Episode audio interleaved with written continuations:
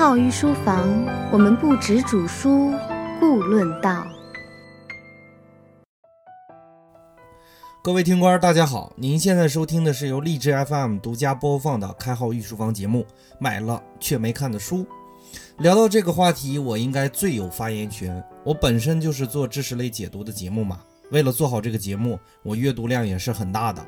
如果今天没有什么需要我往外面跑的事情，一般阅读时间在十个小时左右。用我听官的话来说，我一个人就能拉动国民的平均阅读量。为了这个话题呢，我今儿把自己从二零一五年七月到现在买的书都整理了一遍，做了一个 Excel 表格，总共买了一百三十四本书，涉及金额五千七百元人民币，泛读了百分之八十左右，精读了十几本。而我很意外的发现一个问题，有些书有可能我这辈子都不会读完了。那么花一节的时间给大家简单的梳理一下我在阅读中遇到的一些有趣的现象，那些我有可能永远不会读完的书。首先，第一种买了不看的书，我单纯的是为了收藏，所以买了没看，就是摆着图一好玩。比如我有两套线装的《鬼谷子》，分别是中国画报出版社和黄山出版社的，一套是一百九十八块，一套是三百六十块。这两套书买回来纯属是摆着好看的，我也舍不得翻，偶尔拿起来看一下就放下，还必须得把手洗干净了再去摸，这就是纯属为了满足我收藏癖好的。这样类似的情况就是我还有一套中国画报出版社出版的线装的曾国藩全集，也是一百九十八块。这种书摆在我的书架上呢，会给我一种莫名其妙的快感。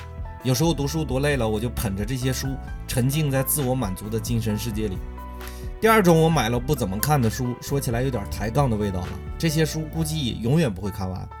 我举个例子，《康熙字典》这书不可能看完的，只能遇到一些不懂的字才会翻起来。所幸这样的情况会越来越少，因为你看越来越多的古籍，自然用到的字典的概率就会降低，因为你不断的在学习嘛。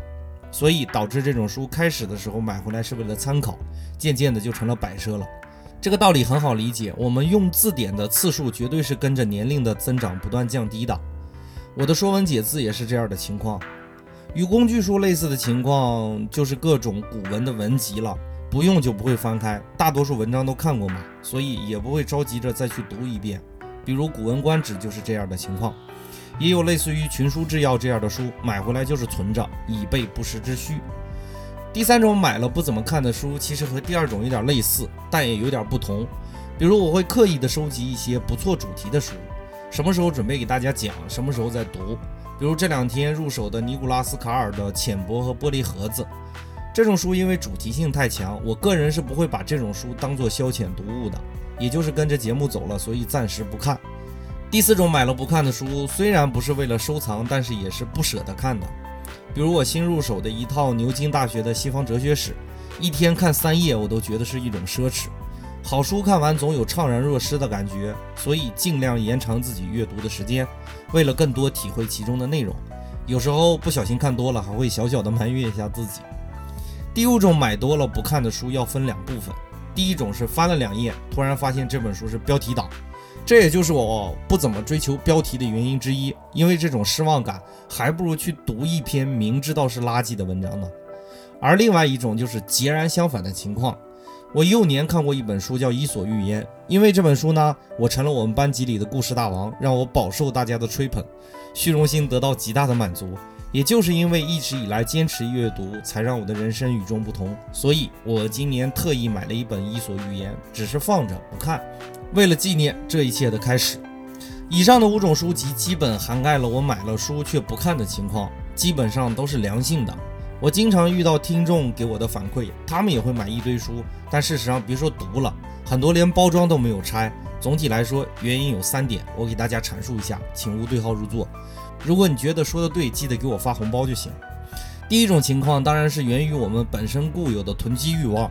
书籍是比较规则的物品，这更容易满足我们囤积的欲望。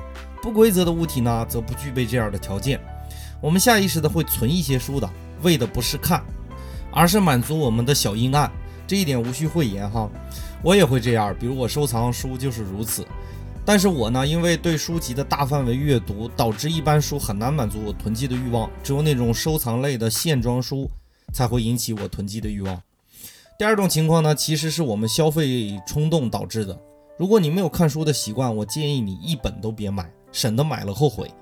大多数人需要满足消费欲求的时候呢，也会倾向于选择书，因为他们觉得书总比可有可无的东西强，买回来说不定能读呢。我之前在节目里也说过一个观点，那就是可要可不要的东西别要，可买可不买的东西别买。别觉得你买本书就培养了读书的习惯了，这一点一定是大错特错的。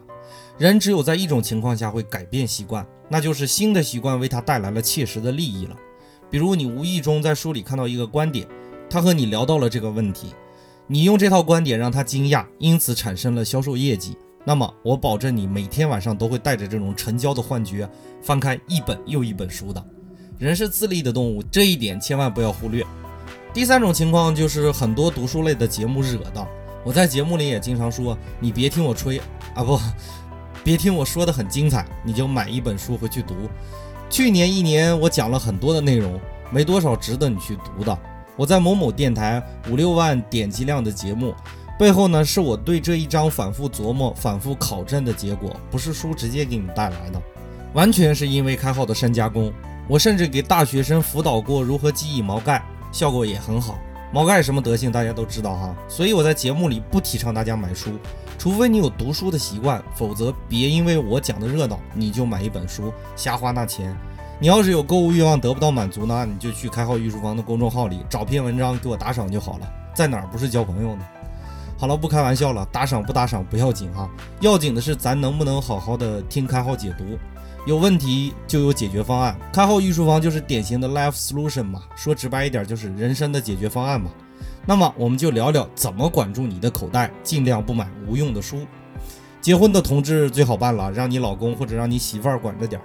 这个我就不掺和了，容易引起家庭矛盾。我们以下的解决方案只针对未婚男女。首先，我们知道囤积书是简单的感性的行为，那么我们不妨试试这样的办法：当你买书的时候呢，先加入购物车，然后不要结算。在接下来的日子里，当你三次打开购物车都有看这本书的介绍的时候，再入手。我知道你不能克制这种感觉，那么你换一个不能记录密码的阅览器。然后把自己网购账号的密码改得极其复杂，从而增加每次购买的难度，也能达到同样的效果。然后你把自己手机里的网购 app 都卸载了，反正我个人觉得，只要不想买东西，怎么都能做到。当然，以上都是针对那些没有阅读习惯的人来说的。当你有阅读习惯，你还有这样囤积的欲望，那么我还有个针对性的办法，那就是你也要针对性的买书，非相关的书别买。比如最近你在看心理学，那么你只买心理学的书。囤积的概率自然就降低了。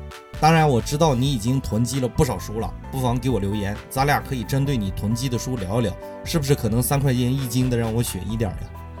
当然这是开玩笑的哈，你留言给我，我针对囤积的书给你做一些引导，估计能引发你读书的兴趣，可以试一试，不保证零，但是据我所知，我的听官里确实有很多人被我唤起了阅读的兴趣。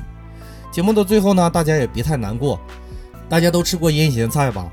我很爱用这个例子来说明问题，腌咸菜很好吃的，而这个习惯的起源是因为我们古人冬天吃不到蔬菜，所以为了以备不时之需，想到了很好的囤积的方式。这个基因在我们身体里根深蒂固，想克制也不太容易，那就优化这个本能。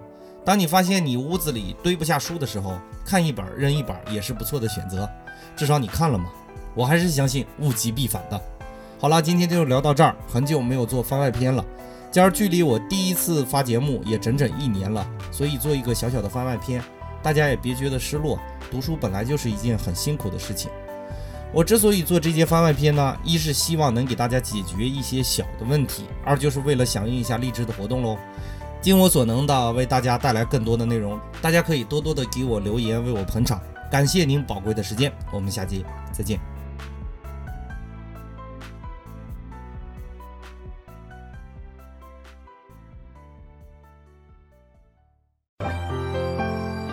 浩于书房，我们不止煮书，故论道。